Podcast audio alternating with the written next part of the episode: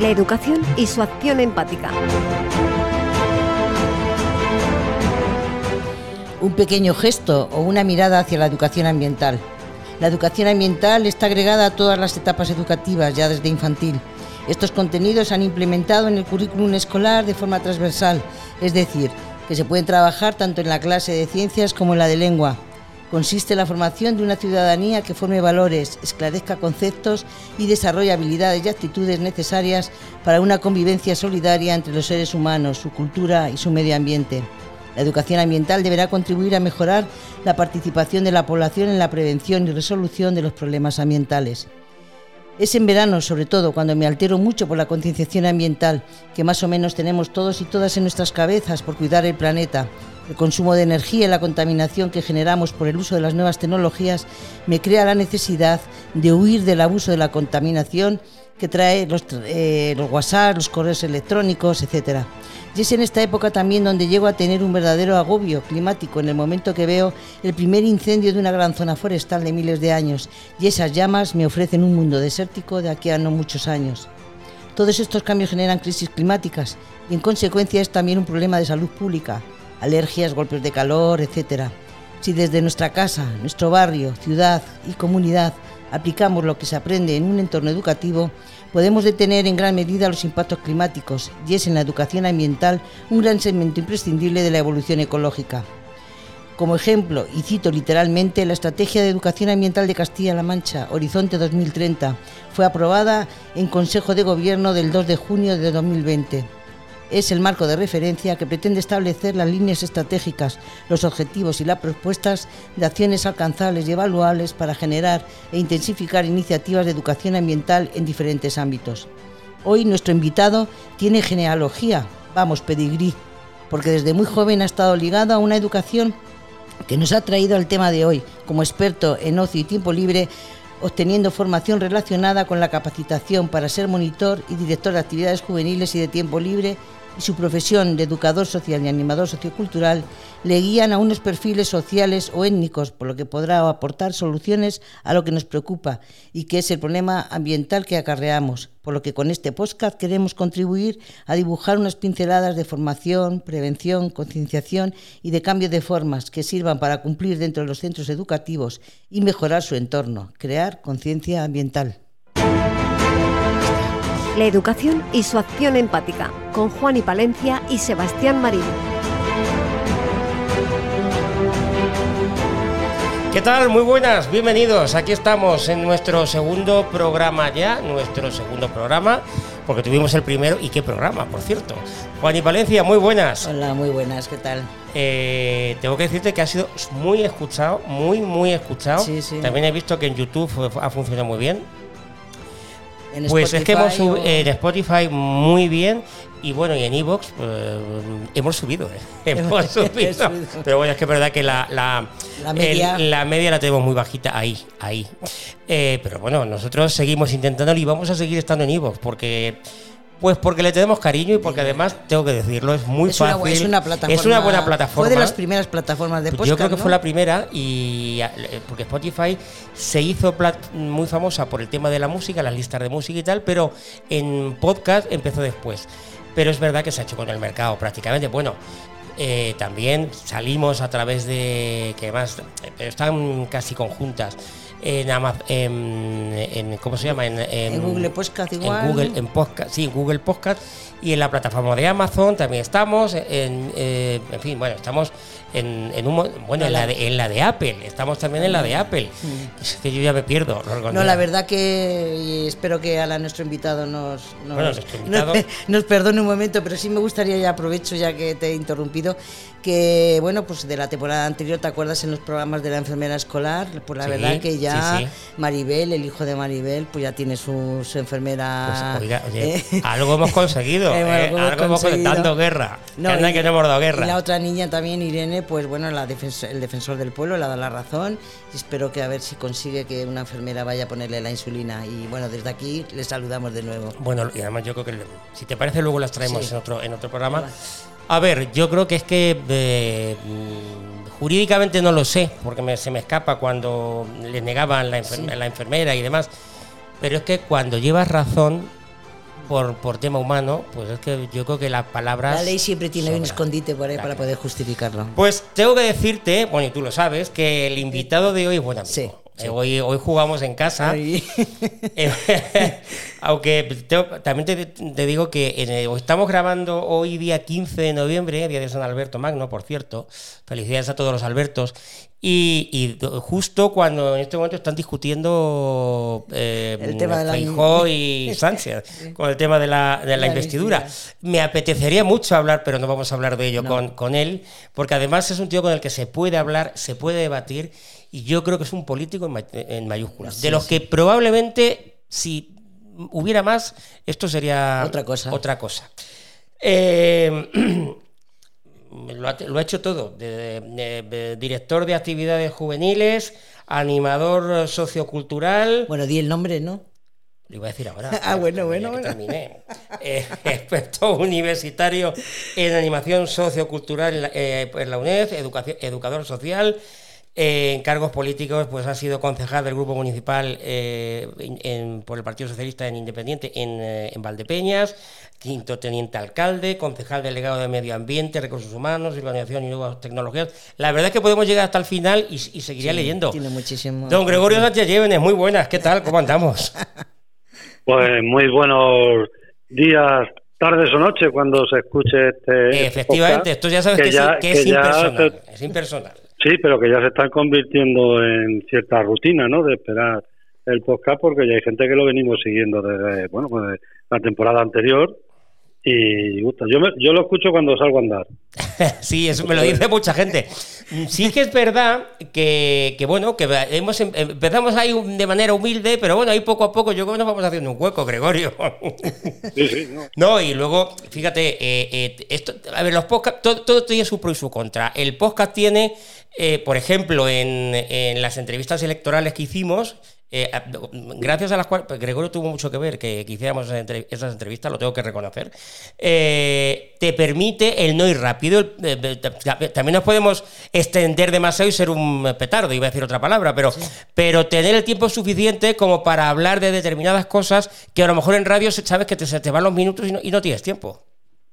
Sí, sí, sí, sí, está claro. O sea que, bueno, vamos a... Por eso nada, encantado de estar aquí con vosotros y además de poder hablar de una cosa que siempre me ha, me ha preocupado, que es dentro del ámbito, de mis ámbitos, eh, bueno, profesionales o, o de ocio o de voluntariado, ¿no? Como ha sido la educación también en el tiempo libre, pues el ámbito de la educación medioambiental o la, la educación en la naturaleza, eh, la conservación de la naturaleza, etcétera. Sí, siempre has tenido una conciencia ambiental, vamos, yo desde que te conozco. Yo eh, te iba a decir que llevas eh, prácticamente toda la vida en esto, que yo sepa, o hasta donde yo sé. sí, sí, sí, sí, sí. Sí, porque bueno, un poco donde yo empecé haciendo voluntariado o educación en el tiempo libre, el, el espacio en el que se educaba era en plena naturaleza, o sea, nosotros eh, bueno, pues hablo de los Boy Scouts, ¿no? Sí, eh, cuando empezábamos. Una tradición. De, muy, de muy niños, de, adolescentes, el ámbito de, educación, si en la educación formal o en la educación reglada, pues es el aula, pues nosotros en la educación en el tiempo libre o para el tiempo libre, pues será eh, en plena naturaleza, era la naturaleza. Y además, Gregorio, yo creo que, corrígeme, yo creo que es complementaria y necesaria, tanto la del aula como la del tiempo libre. Sí, además yo no sé, yo no diría, no sé decir cuál fue primero, si el, si el huevo o la gallina, quiero decir, que hubiera asociaciones juveniles o infantiles o educativas que mm, de alguna manera pusieran en práctica la educación o a la vez que estaban educando, estaban poniendo en práctica esa educación en pleno en plena naturaleza, eh, pues no sé si ya la ciencia, eh, pues desde el, desde el inicio de la educación ya eh, impartía clases sobre temas naturales. Bueno, ya lo que es la, educación ambiental ya se fue definido ya en el año 1969, yo era una cría, o sea, que ya se hablaba ya. Pero si ni había casi, ni, si habíamos, ni habíamos nacido Gregorio y yo. Yo sí había nacido. porque somos, somos parejos. yo, yo sí había nacido, yo tendría 8 o 9 añitos, y bueno, pues que ya se hablaba de la que, del concepto de la, de la educación ambiental, ¿no? Entonces, pues creo que ahí ya, pues la gente que salía a la calle, realmente lo que tú hacías, ¿no? Desde que yo te recuerdo, te conozco, lo que tú has hecho siempre, pues realmente has hecho una educación de calle, ¿no? Una educación de calle, de naturaleza, de, protección del medio ambiente, y eso es educación también ambiental, ¿no? Sí, sí, bueno, nosotros además eso, bueno, ya está asumido, teorizado y a nivel pedagógico se tiene claro que la, educación en el tiempo libre o la educación eh, no formal forma parte de la, de la educación, ¿no? Y más si hablamos de educación permanente o educación para toda la vida, ¿no? Ese ciclo en el que uno siempre se está formando. Bueno, pues en el espacio del tiempo libre, ¿no? Es un, momento también, un, espacio vital en el que también, por lo mismo que para la cultura, para la música, pues está también para la concienciación y la educación ambiental, ¿no? El, de alguna manera que en tu tiempo libre te conciencies y te eduques sobre el tema medioambiental y es lo que nosotros hemos hecho desde muy niños. Y lo que ocurre que, corrígeme Gregorio, cuando, cuando de jóvenes eh, acudíamos a los scouts, cuando eh, te ibas de fin de semana, esto no ha evolucionado, te pregunto, ¿eh? quizá por el desconocimiento actual, que también te lo reconozco. Mm. Sí, sí, claro, o sea, al final todo evoluciona, es decir, la sociedad va evolucionando y, y todos los colectivos y todo se va adaptando, ¿no? Pero yo creo que, por ejemplo, la educación medioambiental o la preocupación medioambiental siempre ha estado en, en los jóvenes, en, los adolescentes, siempre ha estado, ¿no? Y luego, pues ahora ya yo creo que también hay mayor concienciación de la sociedad en general, ¿no? También va, se va incorporando o va, o de alguna manera se va asumiendo un poco por toda la, toda la ciudadanía, pero siempre ha sido también una preocupación eh, en los más jóvenes. Hay un informe, bueno, reciente, el, el tiempo corre tanto, no entre del, de lo que es el INJUVE, del, Instituto de la Juventud de España, el, informe que hace sobre la juventud en España del 2020, pues habla que entre los jóvenes entre 14 y 29 años, el 76% de los encuestados son los que mayor sensibilidad tienen hacia actitudes, educación, políticas medioambientales, ¿no? Por en contra de bueno pues un menor parte por parte de los adultos no eh, a un 17% de lo que sería eh, lo que este interés genera entre los adultos mayores de 29 años. A la hora de, de, mostrar un interés hacia unas materias o hacia otras materias no y yo creo que eso bueno pues en un momento mm, no es que lo hemos sabido aprovechar que decir que era el ámbito nos venía el aire de cara, por decirlo de alguna manera, ¿no? Y entonces, bueno, pues era era mm, pues aprovechar un poco ese interés de los jóvenes por temas, por temas medioambientales. ¿no? Y mm, entiendo o deduzco eh, que actualmente esto pues, se ha eh, fusionado, se ha unido un poquito con el tema del, del cambio climático. Sí, bueno, ahora claro, o sea, encima se, va, se está aumentando esa concienciación ¿no? con el tema de, del cambio climático, es decir, las, las, generaciones que ya tenían cierta conciencia medioambiental, con los jóvenes, ahora, bueno, para ellos es más palpable la necesidad de concienciarse y de actuar contra, contra el cambio climático, ¿no? Pero siempre ha habido concienciación medioambiental, ¿no? Pues, cambio climático ahora, pero antes defensa de los ríos, de los bosques, contra los incendios, el tema del reciclaje, etcétera. Y lo que hay que hacer es no volver, no volver para atrás. ¿Cómo, ves tú, Gregorio, España? Porque eh, ya en, en, 1972 fue Suecia y, por lo que he oído por ahí también el tema de aviones que, que aconsejan que, que, no, que no se vuele ¿no? En, en Suecia por en Suecia por lo que lo origina el, la contaminación. Yo, tengo que decirte que yo estoy en contra de eso. Está aquí Gregorio, podemos entrar en debate. A ver, yo creo que habrá habrá maneras, No, pero Estocolmo, por ejemplo, Estocolmo, la, la, capital de Suecia, pues es, un, es muy implicada en lo que es en la educación ambiental, en el medio ambiente, ¿no? Y España, ¿cómo estaría? ¿Cómo estaría? yo creo que hay que hacer compatible una cosa con la otra. es decir, eso pasa igual que con los coches. Ahora mismo es verdad que pues, pues, por eso precisamente se están restringiendo determinados coches, pues porque sueltan más. Sí, los coches eh, eléctricos ya, pues... Bueno, no sé si los coches eléctricos, son ahora los de. Eh, ¿Cómo? Eh, hidrógeno, creo que. Los híbridos. bueno, y, lo de hidrógeno creo que está por venir. ah, bueno. Una tecnología nueva.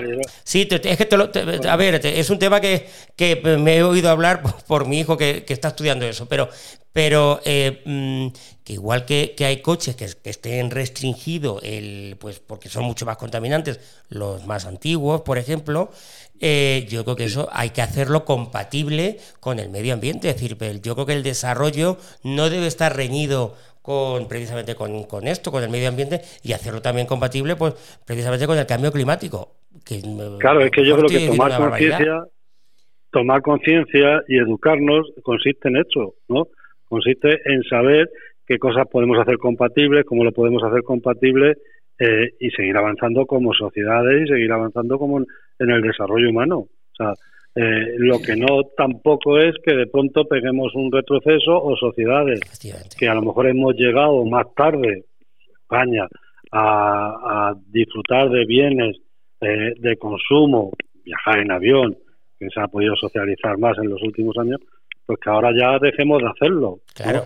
No, España, pero yo lo que te preguntaba, Gloria, si España realmente está preocupada por ese, por, por el cuidado del medio ambiente, realmente. Yo creo que últimamente sí, o sea, es decir, no vamos a llegar a, a los niveles en los que ya está preocupado los países escandinavos, etcétera, pero yo creo que sí, yo no creo que España sea de ahora mismo de los países más a la cola en este sentido. Yo creo que sí que España está está concienciada y está tomando está tomando cada vez más conciencia de ello. No creo que estemos en una posición muy retrasada con respecto. Otra cosa es lo que nos lleven de adelanto en implantación, como antes decíamos, o en implementación de la educación medioambiental de forma transversal o de forma eh, que se que se esté establecida en el currículum, etcétera, etcétera. Otra cosa es cómo esté implantado eso en nuestro nivel, en nuestro sistema educativo. Pero yo creo que en, general España no es de los países que, que peor estamos en porque además, bueno, pues un país latino, mediterráneo, que ha estado también siempre muy unido al, al terreno, a la naturaleza.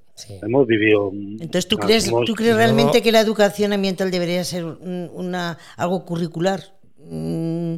Sí, yo creo que tiene que Que no fuera actividades complementarias, que lo que he leído en mi introducción es verdad que se trabaja en todos los, en todos los ámbitos, en todos los módulos, en, todas las, en todo lo que se estudia se va aplicando ya algo de, de la educación ambiental, pero yo creo que de, sí debería de dejar de ser una actividad complementaria y eh, hacerla más curricular, no sé, no sé. Sí, yo creo que también tiene que tender a introducirse en el currículum, en determinadas eh, niveles. Yo no digo que sea que esté en todo el currículum de la enseñanza obligatoria, pero que hay unos niveles a partir de cierta edad en la que yo creo que debería estar metida en el currículum. Eh, además, además, los niños a cierta edad es que es es súper motivadora también, es decir, es una es algo que está dentro de los intereses de, cualquier oh. niño el tema de yo creo que en un momento dado cuando eh, cuando los, a los chavales como los que con los que tú has eh, tratado eh, se mm, yo creo que les tiene que resultar bastante atractivo lo que les está realmente lo que se les enseña no claro claro por eso digo que era súper motivadora o sea nosotros al final el tema de la educación medioambiental o la educación en plena naturaleza incluso era un medio para educar en otros valores o educar en otra, en otras áreas de, la vida o, formar un poco eh, a ciudadanos ¿no? Era, eh, era, también un medio, era un medio. Gregorio, veo, bueno, veo, eh, además que lo reconozco que lo, que lo sé, que has, has, trabajado muchísimo en la, en la en Castilla-La Mancha, lo digo por si nos escucha, porque hay gente que nos escucha de fuera de Castilla-La Mancha, y luego en concreto mucho por la zona del campo de Montiel, eh, por la zona de Valdepeñas, campo de Montiel y tal. Em, ¿Tú crees que, por ejemplo, en zonas más urbanitas, como puede ser Madrid o o grandes capitales, eh, ¿este tema mm, hasta ahora ha estado más dejado de la mano de Dios? porque quizá a, la gente, eh, por ejemplo, nosotros que vivimos en, pues en, una, ciudad pequeña o un pueblo, como, como en el caso de Valdepeñas, o, la gente del campo de Montiel, que son poblaciones pequeñitas, bueno, en general eh, Castilla-La Mancha nos resulta más fácil acceder al campo, a la naturaleza, que, a lo mejor pues alguien de una gran ciudad. Sí, yo creo que, que al final, o sea, aunque fuera de forma indirecta, que eh, no te estuvieran eh, haciendo educación medioambiental o, o te estuvieran enseñando sobre la conservación de la naturaleza o a respetar la naturaleza, pues nuestros padres, nuestros abuelos, nuestros familiares, nuestros hermanos mayores, si hemos salido algo al campo, al, a los alrededores de Valdepeñas o en cualquier población del campo de Montiel y tal, siempre ha habido algún conocimiento sobre, sobre la naturaleza y conservar o cómo comportarse en plena naturaleza de manera indirecta ya por normas eh, sociales, por normas de la comunidad, eh, te lo iban dando. Y, eso al final tú iba calando en ti, ¿no? Era totalmente permeable y eso iba haciendo.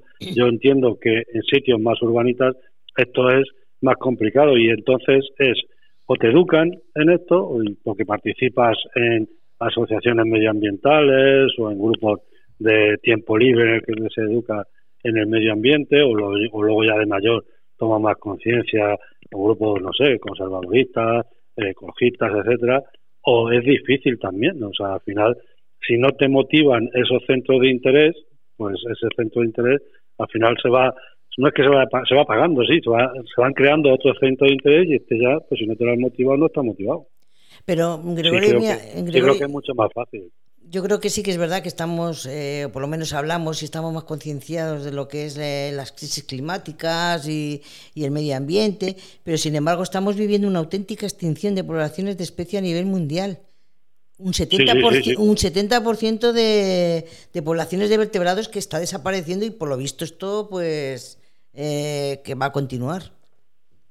Claro, y cada vez somos más intolerantes también y yo lo digo algunas veces no digo en broma, pero muy en serio. O sea, al final cuando la gente pide vivir en un centro comercial, es decir, el centro comercial es misma temperatura siempre, que no llueva ni haga frío ni tal, que no te moje, que no te salpique el agua cuando andes, que no haya hojas caídas, que no te corra por delante de ti un bicho.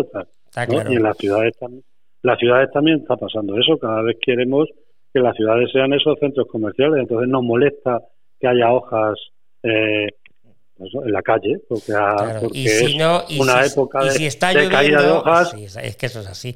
y si está lloviendo, te vas al centro comercial. claro.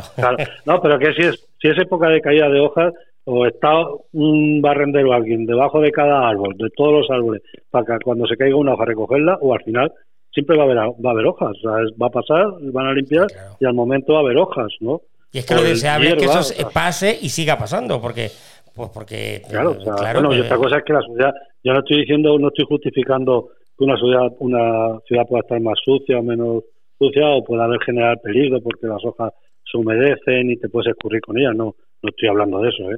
Pero sí estoy hablando de, de lo molesto que puede llegar, o sea, de ya quejarnos hasta de eso, de que caen las hojas o que se cree, o que mm, se cría hierba en determinadas aceras o en determinados eh, sitios porque crece la hierba. O sea, es que la hierba crece donde hay tierra, ¿no? A ver, yo no sé, eh, pues, eh, me voy a salir un poco de más, pero en los meses de la pandemia, yo no sé si te diste cuenta, Gregorio, que salías a la calle y, en las propias aceras salía la hierba, de no pisarla. Sí, sí, sí. Claro. Sí. yo me acuerdo, bueno, pues por la zona de, de alrededor de lo que era antes, bueno, pues la trilladora, el cerro de San Blas por detrás, que, que hay un camino, un sendero que, bueno, que utiliza mucha gente para andar aquí en Valdepeña. Para la gente que nos esté viendo de fuera, pues es una zona habitual de, salir a andar. son, una de las rutas, sí. claro.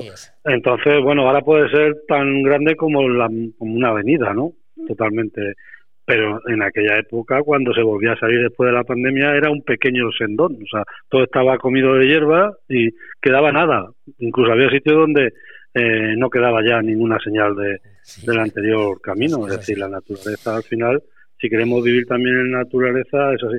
Por eso también, bueno, pues un poco tomar, tomar conciencia de, de que mm, vivir, mantener, eh, pues eso, mm, nuestra lucha contra el cambio climático y tal, supone eso. Si queremos más masa arbolea, va a suponer más hojas en la ciudad. Y, también va, va, a suponer va a suponer que sus frutos caigan y manchen el suelo, los, los, árboles que tengan frutos o que tengan, bueno, pues porque además se fertilizan así. así es. Y tú, Gregorio, como representante del ayuntamiento, aprovechamos ya. eh, ¿Qué puede aportar el ayuntamiento desde el punto de vista también medioambiental con los colegios, no? Con, con... Claro, yo, yo creo que el ayuntamiento como entidad pública y bueno, y un poco tomar conciencia y, a los colegios. Creo, que la colaboración, de hecho, eh, en general, yo creo que es eh, las áreas, las concejalías de medio ambiente, las áreas de medio ambiente de, yo diría, de casi todos los ayuntamientos. ¿eh? En esto, yo creo que los técnicos y la gente que trabaja en medio ambiente está deseando que se les demande, que se les llame de los colegios para participar con ellos y Bueno, el día 26 de enero es el Día de la Educación Ambiental y el día 5 de junio es el de Medio Ambiente. O sea, que podíais hacer ahí algo ese día, el 26 de enero. Sí, bueno, aquí en Valdepeña estos años, bueno, durante años se está haciendo la Semana de Medio Ambiente, con actividades y luego sí que sí que hay sí que hay muchos días pues, de la naturaleza, de las aves, de eh, las zonas acuáticas, etcétera. Pero sí creo que, que, en eso hay mucha voluntad en colaborar con, con los centros educativos a la hora de, realizar actividades que tengan que ver con la educación mm, ambiental. Eh, veis, que, veis, a, a, los chavales con ganas de colaborar cuando, cuando planteáis eh, sí, actividad? Sí, yo, sí, es que es muy llamativa y además eh, pues eso suelen ser actividades que se hacen fuera del aula, que te los llevas a plantar eh, árboles o que te lo llevas a, cualquier circuito explicativo o tal. Entonces es muy llamativo, o sea, para, para ellos es toda una aventura también. Pues, se están haciendo actividades que se llaman, bueno, y muchas entidades eh, están colaborando, entidades privadas incluso que, que colaboran ofreciendo eh, bueno, pues herramientas o ofreciendo colaboración en lo que se necesite eh, una, una actividad que es basuraleza, que es recoger basura y tomar conciencia de, entre comillas, lo guarro que podemos ser algunas veces también cuando no sabemos comportarnos, cuando vamos a salimos a la naturaleza y los chavales colaboran encantados en actividades que no deja de ser recoger la basura de otros yo me acuerdo, no sé si os acordaréis. yo creo que necesitamos siempre educación, ¿eh? yo creo, porque cada vez que voy al campo, o no sé, me está ocurriendo, en fin, me estoy acordando de las lagunas de Ruidera, madre mía, hay veces que eh, yo que vas con un palo cogiendo, porque es que te da cosa. Es, así es. No sé si te acordaréis de la regla esa de las 3 R, recicla, reduce y reutiliza. Yo es que lo tengo. Y luego los colores también, ¿no? Que es una manera un poquito también de llamar la atención y que se te queda mucho. el tema visual. Sí, sí, sí, Es, yo creo que eso fue una campaña muy, muy buena. Y no sé si os acordaréis también hace 15 años también, el World Well, es que no, no sé pronunciarlo en inglés, voy a decir cualquier bueno, barbaridad, ¿no? Dilo que te vamos a entender. World Wildlife Funds, no me acuerdo muy bien. Bueno, estos eran unos, eh, gente que es naturalista, ¿no? Y de hecho están en 100 países y, y les siguen no sé cuántos millones de personas, ¿no? Que fue cuando hicieron que hiciéramos el apagón aquella de la luz, ¿os ah, acordáis? Ah, sí. claro, la hora, la hora esa del, planeta, Esa. ¿Tú crees que ha cambiado algo desde, aquello, desde hace 15 años? Yo creo que sí, pero que de todas maneras, viendo las especies que están desapareciendo, el tema del plástico, a mí me preocupa muchísimo el tema del plástico. Fíjate que yo Claro, es que es que es complicado. Yo creo que la gente tiene conciencia, ¿no? De, pero es, es complicado en el sentido de que yo puedo tener mucha conciencia sobre el tema del plástico y reciclo, etcétera pero si luego a la hora de consumir solo puedo consumir plástico, porque no tengo otra manera. Es que es lo más barato que hay, ¿no? A ver, eso por un lado, pero es que luego también, Gregorio, es que no, me, no quiero, no quiero y no, y no voy a dar nombres, pero cuando tú vas a eh, cualquier eh, supermercado, hipermercado, da igual que es que está prácticamente todo envasado. Pues es que, mm, claro, claro, por eso te quiero decir que luego estamos. envasado, con el plástico, es que está todo con el plástico. Y, pero fíjate que yo creo que viviendo un. No, eso, que estamos viviendo también un, un modelo de sociedad en el que vamos todo tan deprisa, que tiene que estar todo preparado. Entonces te encuentras qué mejor conservante de una naranja puede ser su propia cáscara. Sí, es verdad, es verdad. Pero sin embargo, ahora ya nos venden las naranjas eh, peladas y cortadas en gajos, ¿no? Pero dentro de una dentro de un mete de plástico, dentro de un de plástico, ¿no? Así es, así es, así es. La cáscara de la naranja se puede reciclar, bueno, se puede reciclar, es decir, que es la naturaleza se autorregula y se, se desintegra en, la naturaleza y el, plástico, y el plástico, ¿no? Y el plástico, hay que reconocer que durante muchísimo tiempo se ha abusado, porque os tenéis que acordar, no hace tanto tiempo que íbamos precisamente a un supermercado, centro comercial, y tenían en, las cajas las bolsas de plástico y tú las ibas cogiendo según ibas llenando hasta que se empezaron a reutilizar estas bolsas grandes, que yo por lo menos son las que, las que utilizo. Mm, pero es que antes realmente como consumidor yo utilizaba muchísimo plástico como dedujo que todos, porque era lo que se imponía. Y yo tampoco tenía... Mm, Una conciencia tampoco No tenía conciencia porque que, lo desconocía por completo. Hasta, que no había documentales de que hay animales que tienen hasta bolsas dentro, animales en el mar. pero que lo desconocíamos, yo por lo menos yo lo desconocía.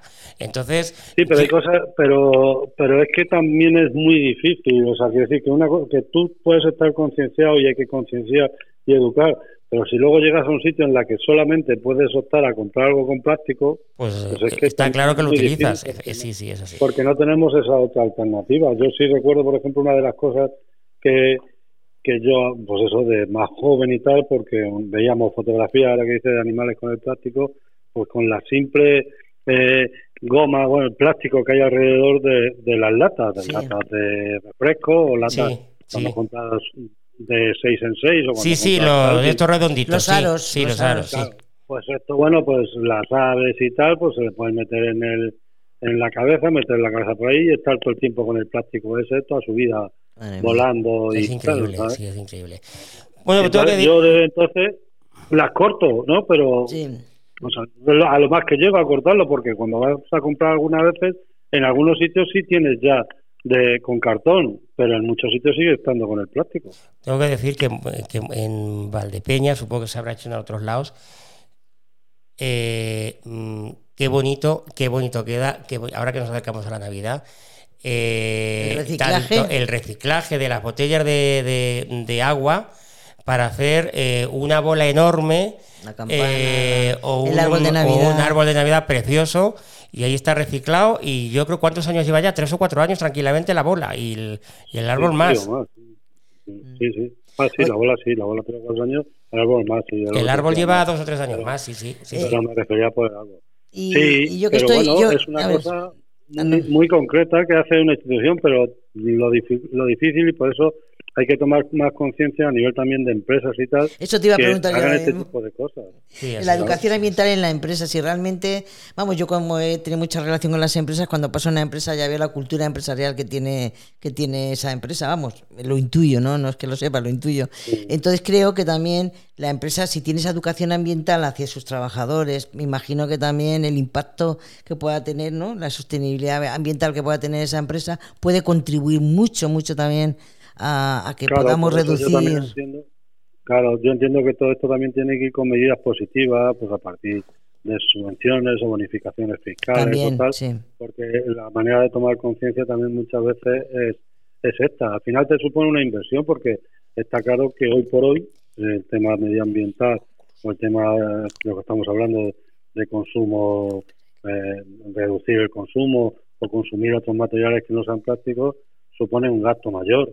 Entonces, o bonificamos eso o la gente al final, pues es que también es un tema de economía. la eh, gente que pueda apostar y, hacerse un poco más de daño y bueno, pero si es más, si es más para los números de una empresa salen mejor con el plástico, pues seguirán utilizando plástico.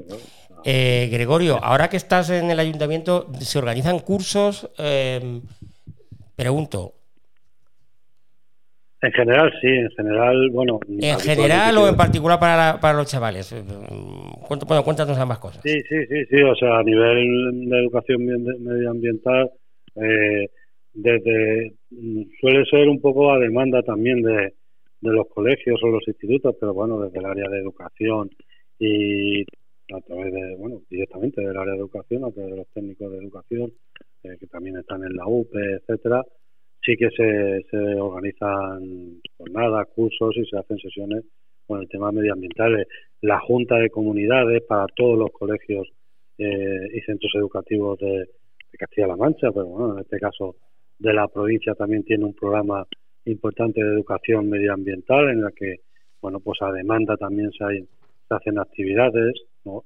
Ponen, pone a disposición de los centros educativos los centros, los espacios en donde se celebran o donde se pueden desarrollar actividades educativas y además aquí en la provincia de Ciudad Real o en Valdepeña en la comarca tenemos uno muy cercano que es en el Viso del Marqués, el Valle de los Perales, que es un espacio donde se dan actividades medioambientales y se ceden para pues, pues, para pasar incluso el día o pasar una noche o varias varias jornadas en, en las aulas de la naturaleza del Valle de los Perales, ¿no? En la zona de, Cabañeros también, más al norte de la, al oeste de la, al este, perdón, de la provincia, también hay alguna otra zona, o habitualmente en el Chaparrillo, en Ciudad Real. Pues, Hombre, yo creo que, yo creo que en, en zonas como la nuestra. Ciudad Real tenemos mucho donde ahí en otras cosas tendremos, estaremos escasos, pero en esto yo creo que tenemos, somos privilegiados, ¿eh? creo. Claro, es que Ciudad Real, aunque parezca mentira, que parece que estamos aquí en medio de, la nada, y no somos nada,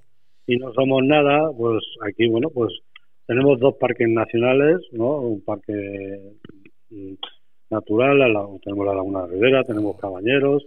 Daimiel, las tablas de Daimiel. La tabla de Daimiel, que sería Cabañeros y las tablas de Daimiel, los dos parques nacionales y un parque natural como es la Laguna de Rivera.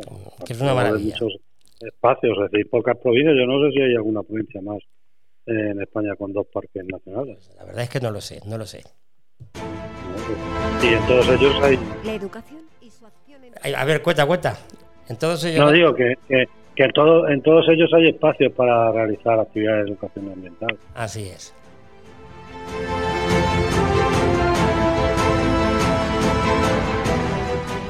Palabras como conciencia ambiental, educación ambiental, cambio climático deben estar presentes en nuestro vocabulario. La educación ambiental debe corregir acciones negativas al medio ambiente dentro de, su entorno y establecer principios que lleven a cabo fuera del entorno educativo. Llegar a tener esa cultura ambiental que nos lleve a aplicar de forma innata los recursos del agua, energía, tratamiento de residuos, contaminación auditiva, el impacto de los plásticos, etcétera. La Consejería de Desarrollo Sostenible de la Junta de Comunidades de Castilla-La Mancha ha promovido el programa Aula de Educación Ambiental dentro de la Estrategia de Educación Ambiental de Castilla-La Mancha 2030, pretendiendo acercar nuestro medio ambiente a la comunidad educativa, trabajando aspectos como la biodiversidad, el consumo y la gestión de residuos para acercarnos a un cuidado del medio ambiente y el desarrollo sostenible con nuestras actitudes.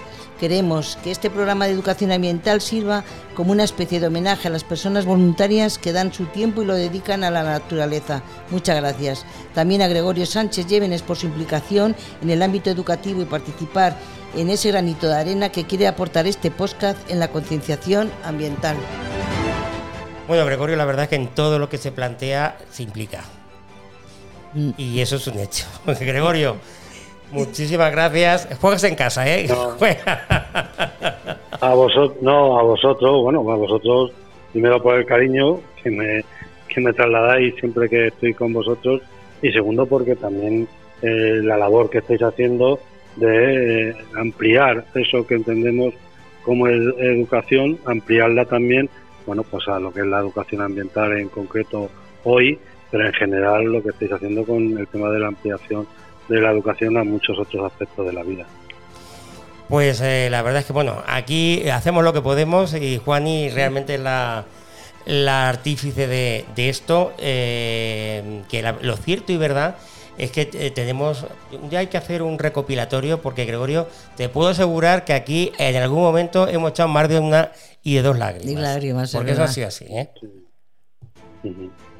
Pues eso, pues eso es lo que te agradecemos. Pero bueno, eh, Gregorio, muchísimas gracias. Tiene que volver, porque tiene que volver. O sea, tiene que volver. hagamos alguna actividad importante que se implique el ayuntamiento. Yo creo que a Gregorio, a Gregorio, vamos a dejar pasar un poco tiempo, pero ya, lo voy a decir aquí. Hay que hacer un punto en blanco. Sí. hay que hacer un punto en blanco con Gregorio. Y ahí sí que podemos, Gregorio, hablar de lo divino y de lo humano. ¿Aceptas o qué? Sí, sí, sí. Sabéis que luego yo me. Bueno, primero, por, primero porque estoy a gusto con vosotros, me siento bien y tal, pero que bueno, que me dejo me dejo seducir en ese, en ese aspecto. seducir fácilmente. el punto en blanco es muy personalista, ¿eh? Te Vamos podemos a... sacar los colores también. Bueno, tengo que decirte que el, eh, la última fue Rosa Díez, o sea que fíjate, ¿eh? O sea que eh, vamos a dejar pasar un poco tiempo y, y ya hablamos porque yo creo que Gregorio Sánchez Lleveñas y no es porque sea amigo, se merece un punto en blanco. Vale. Gregorio, muchísimas gracias. Muchas gracias a vosotros. Hasta luego. Y nosotros nos vamos hasta dentro de tres semanas. Bueno, depende ya porque tenemos ahí el puente ese de diciembre. Habrá que mirar a ver cuándo lo hacemos ya. pues o unos días antes o unos días después. Porque el puente yo creo que hay que descansar. Eh, hay que descansar. Juan y Valencia, gracias. Gracias a ti, Sebastián. Y a todos ustedes sean felices. Hasta la próxima. Adiós.